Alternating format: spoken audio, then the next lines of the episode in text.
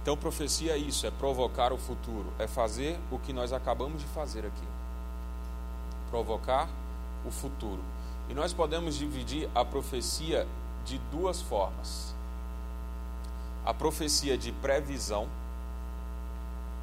E o que seria uma profecia de previsão, então? Algum professor de português? Uma visão antecipada? Isso. Pré de antes, né? De antecedência. E visão de antecipação, de visão, de ver antecipado. Onde nós vamos encontrar uma profecia de previsão na Bíblia? José, sim. Nós temos profecia de previsão, ou seja, que é, é prever o futuro para conhecer. Em Gênesis capítulo 41, José prevê sete anos de vacas gordas e sete anos de vacas magras. E aqui eu quero te dar um ponto. É, nós não trabalhamos com o ministério do caos, o ministério profético do caos. O que é um ministério profético do caos? é um ministério que triunfa em cima. É, essa palavra é muito pesada. Triunfa em cima da miséria, do, do que deu errado. Alguns se levantaram para dizer que o que aconteceu em Belo Horizonte é juízo de Deus. Isso pode ser juízo de Deus? Pode. Mas por que, que só se levantaram depois que acontece? Isso é profeta de ocasião, profeta de oportunidade. Então é um bruxo, porque está usando de uma é, de uma falsa humildade, seja quem for, até eu, se fizer isso. Não estou mais atuando debaixo do ministério da unção profética. Porque a Bíblia diz que José preveu sete anos de vacas gordas e sete anos de vacas magras antes dele ver a catástrofe, ele viu a solução. Anota uma das frases mais importantes da noite. Nós não estamos em busca de um ministério profético que saiba prever uma catástrofe. Nós queremos um ministério profético que saiba parar essa catástrofe.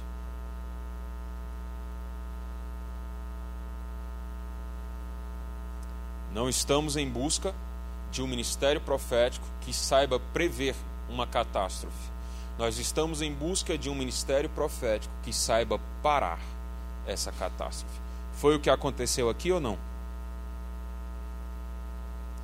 Sim ou não? Se José não tivesse previsto sete anos de vacas gordas, o que teria acontecido depois dos sete anos de vacas gordas? O povo teria morrido, não teria? Teria sido devastado. Por quê? porque algo, uma tragédia iria acontecer. Você não pode usar a palavra profética para triunfar sobre a tragédia das pessoas. Não pode. Se tivesse se levantado antes, dizendo assim: olha, Belo Horizonte, está acontecendo isso, isso e isso, vamos levantar um povo para orar, porque a Bíblia diz o seguinte: Deus diz: Passei o olho sobre toda a terra, procurando alguém que se colocasse na brecha, mas não encontrei ninguém. Por que, que Sodoma e Gomorra foi destruída? Porque existiam vários ímpios ou porque não tinha nenhum justo? Porque não tinha nenhum justo. Se tem um justo em Belo Horizonte, Deus não destrói. Se tem um justo aqui em Petrópolis, Deus não, Deus não destrói. E alguém disse assim: Coitado de Brasília.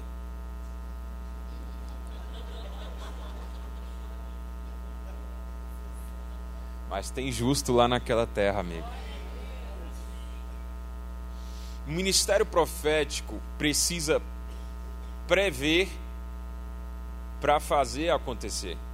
Ou seja, sete anos de vaca gorda para então vir sete anos de escassez. Mas nós já estamos preparados para aquilo que vai acontecer um livro fantástico na Bíblia a respeito de profecia de previsão é o livro de Isaías. Isaías é o maior profeta sobre previsão. Isaías capítulo 9, versículo 6. Vamos falar sobre esse texto. O que diz lá? Porque o menino nos. Ele está dizendo que já. Mas falta quantos anos para Jesus nascer?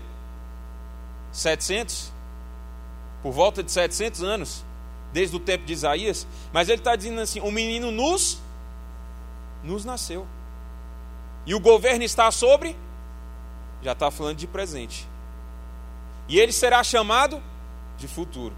Maravilhoso, conselheiro, Deus forte, Pai da eternidade, príncipe da paz. Ou seja, Isaías vê 700 anos antes algo que vai acontecer no futuro e ele já libera isso no presente como se tivesse acontecido. Todas as vezes que Deus te mostra algo de forma antecipada, ele quer que você interceda por aquilo. Você não é privilegiado por ver algo antecipado.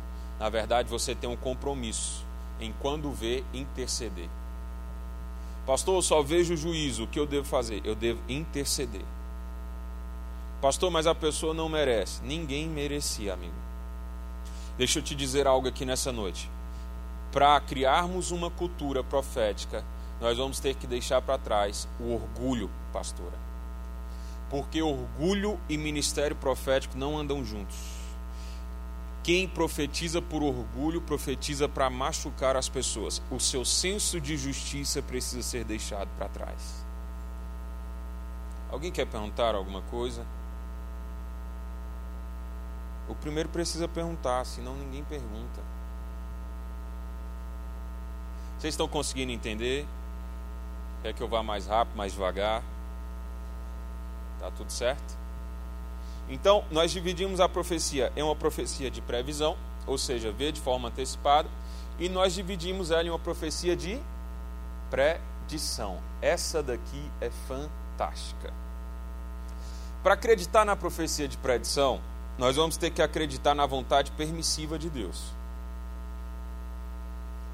E entender que o futuro não está fechado. Um livro fantástico para você ler a respeito disso. Um cara fantástico é o Ev McManus, A Última Flecha. Esse livro mudou a minha vida. Vocês precisam ler. Outro livro que mudou a minha vida não tem a ver com a escola, mas só para passar para você é Todos se comunicam, poucos se conectam, John Maxwell. Esse livro eu já li, reli. Quem fala em público, quem se comunica. Todo mundo, na verdade, tinha que ler esse livro, né, pastor?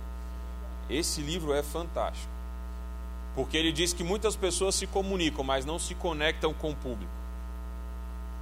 Todos se comunicam, poucos se conectam. Tem. Pode anotar lá atrás o, Ev McManus também, e esse, caso você queira, pode deixar o nome lá atrás. Todo livro que eu for citando aqui tem na Chara, a gente consegue. Se você gostar de algum, anota, deixa lá atrás, anota lá atrás e o pastor vai trazer para vocês. Tá ok? Então, quando nós falamos de profecia sobre predição, nós precisamos entender que a profecia de predição está ligada à vontade permissiva de Deus. O futuro não está fechado, o futuro não está lacrado, o futuro não está encerrado. Qual é o texto da Bíblia que eu posso usar aqui a respeito de profecia de predição? O que é uma profecia de predição, então? Uma profecia de predição é dizer para acontecer. Tem coisas que, se você não profetizar, não vai acontecer. Pode anotar isso daí.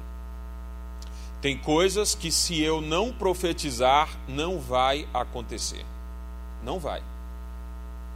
O Cris conta uma história que certa vez é, uma moça estava na igreja e Deus falou assim para ele: profetiza para ela que ela vai ser mãe. E ele falou assim: não vou profetizar. O Cris, pastor, é, o Cris, o profeta da Bethel, o cara, não vou profetizar. Você faz isso também, pastor? Faço. Mas não tem jeito. Chega uma hora que você precisa profetizar. Porque chega um momento que você deixa de profetizar e passa a ser a própria profecia. Deu para entender isso? Quando se cria uma comunidade profética madura, pastora, você deixa de profetizar e passa a ser a própria profecia. O fato de eu estar ali sentado dentro de um avião com alguém significa que eu sou a profecia naquele dia para a vida daquela pessoa.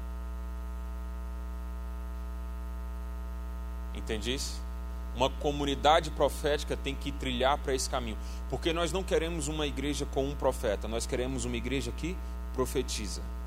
Nos últimos dias, derramarei do meu espírito sobre os vossos filhos e as vossas filhas, os vossos velhos, e os filhos vão profetizar. Outro ponto: você não profetiza aqui se você não é filho. E aqui, com todo respeito, profeta sem casa não é profeta. Eu quero saber para onde você volta quando suas palavras proféticas acabam. A vida é muito dura, amigo, para quem não tem cobertura.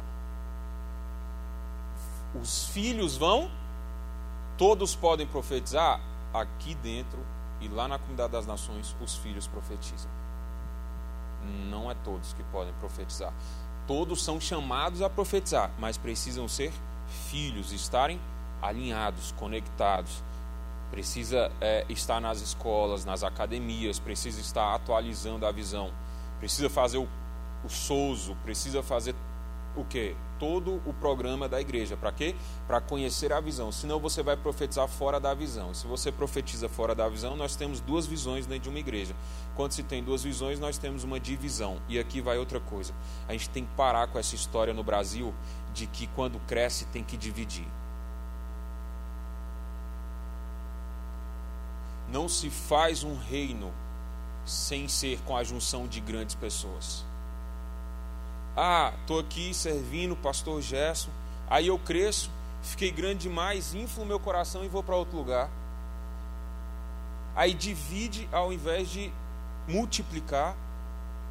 Um dia eu rece... lá, lá em Brasília tem um, tem um negócio, sabe? Tem um demônio lá que a gente tem que matar ele, não conseguiu ainda. As pessoas ficam chegando e falando assim, pastor, vi você numa grande igreja. É mesmo? É. Um púlpito grande, gigante. Você, sua família, estava todo mundo lá. É. Uau, que palavra profética. Mas não era a igreja do bispo. Aí eu falo assim: deixa eu te falar uma coisa. Eu já sou pastor de uma grande igreja. E eu nasci para servir esse ministério. A minha visão individual só prospera debaixo dessa visão coletiva.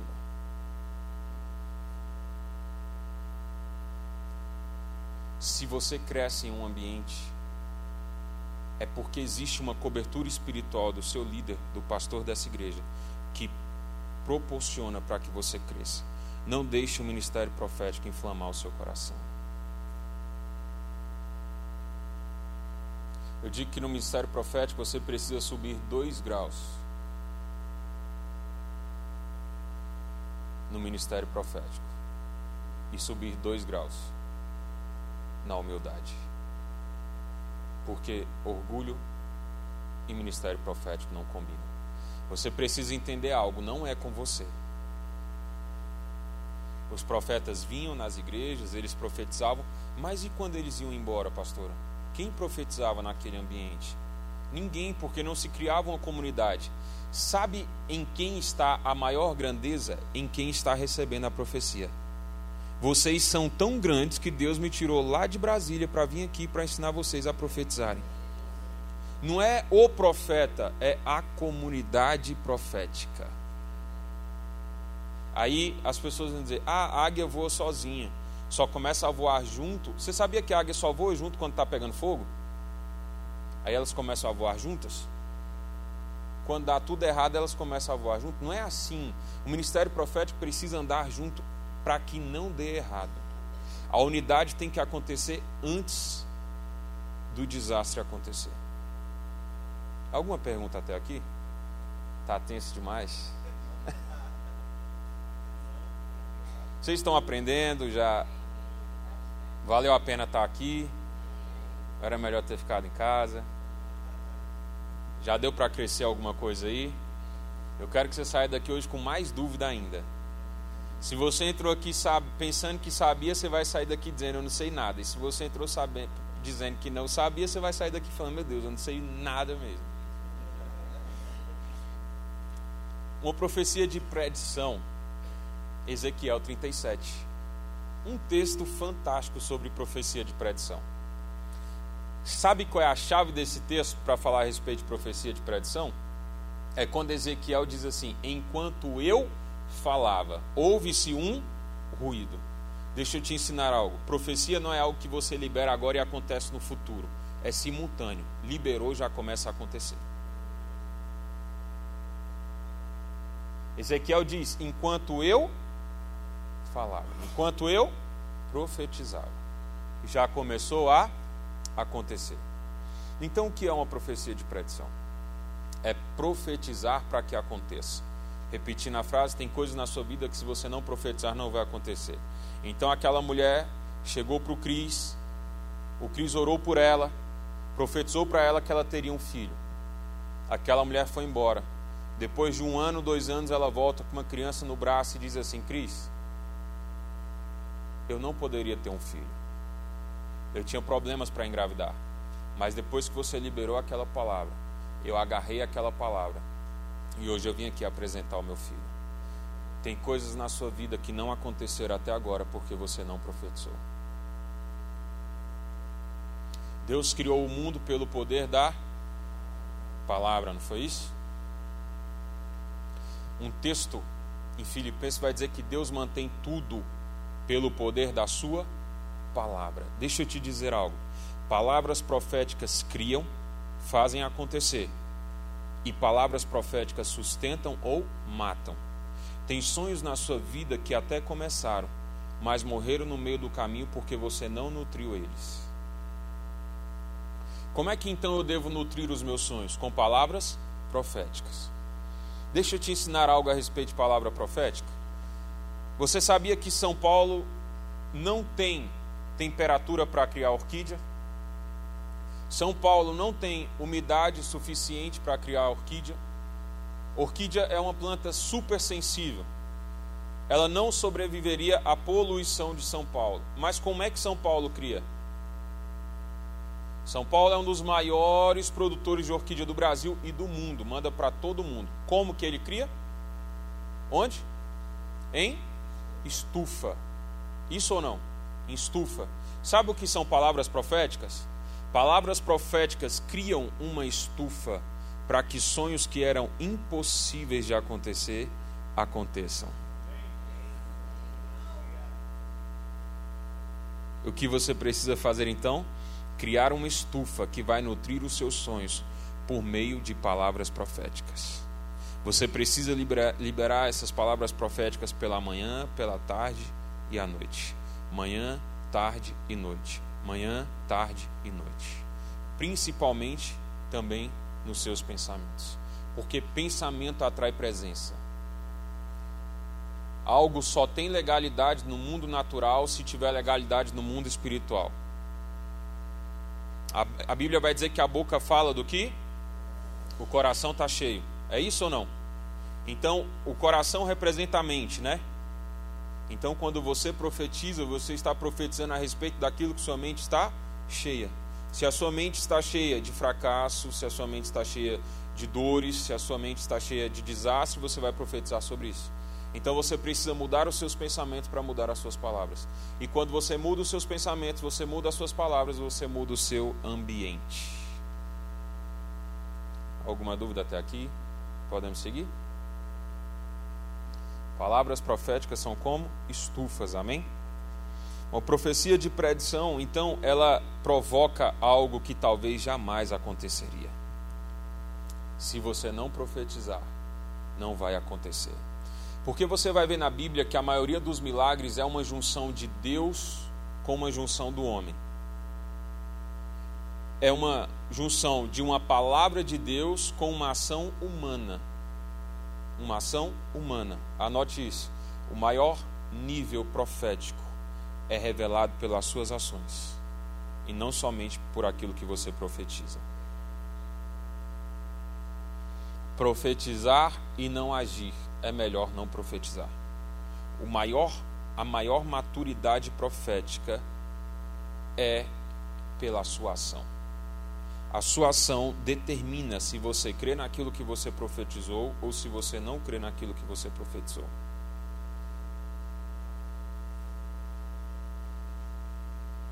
Você vai ver que a maioria dos milagres, então, é uma junção entre uma palavra de Deus e uma ação humana. Naamã teve que dar quantos mergulhos? Sete. Maria diz: Faça tudo quanto ele vos disser. Na transformação de água em vinho, o que eles tiveram que fazer? Encher as talhas. É isso ou não? Sim. Ele cospe, faz o barro, coloca no olho do cego e diz o que? Vá se lavar. Pega teu leito e anda. O ministério profético é colocar a mão junto com a mão de Deus para provocar o futuro. Tem milagres que não acontecem enquanto não são provocados. Nós precisamos ser provocadores do futuro. Deixa eu te ensinar algo a respeito da tribo de Sacar. Não, eu vou falar sobre isso amanhã. Não. Senão não deixo nada para amanhã aí. para provocar o futuro. Senão não deixo nada para amanhã e chega que amanhã estou numa saia justa.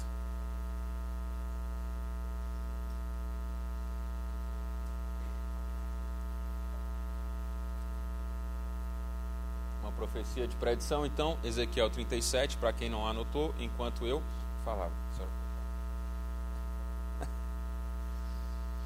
Três partes de uma profecia. Toda palavra profética vai passar por três partes ela passa pela revelação, pela interpretação e pela aplicação. Revelação é o que Deus está dizendo, interpretação é o que isso significa, e aplicação, qual é a aplicação dessa profecia. Não quer dizer que quem está entregando a palavra profética vai ter as três, ok? Mas quer dizer que toda palavra profética precisa passar por essas três partes. Ela precisa ser revelada, interpretada e aplicada. Aqui nós temos um texto de Daniel, capítulo 2, versículo 29 ao 45. Como nosso tempo hoje está um pouco curto, você pode anotar e eu queria que você é, lesse esse texto em casa e grifasse esse texto com três cores diferentes. Do 29 ao 35 você vai ver a revelação, do 36 ao 43 você vai ver a interpretação, e do 44 ao 45 você vai ver a aplicação do texto é, dessa palavra profética. É Daniel interpretando o sonho do rei, dizendo o que, que significa a respeito de cada parte do, do homem que ele viu.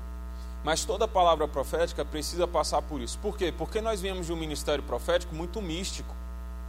Eu estou vendo uma bola azul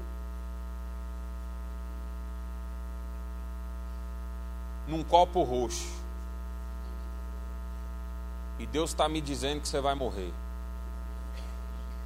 Era assim ou não era? Pelo amor de Deus. Isso é porque eu sou novo de igreja. Mas nós viemos de, um, de, um, de uma cultura profética muito mística, né? As pessoas achavam que entregar palavras complexas era um ministério profético. Ei, ministério profético precisa ser simples, claro e objetivo.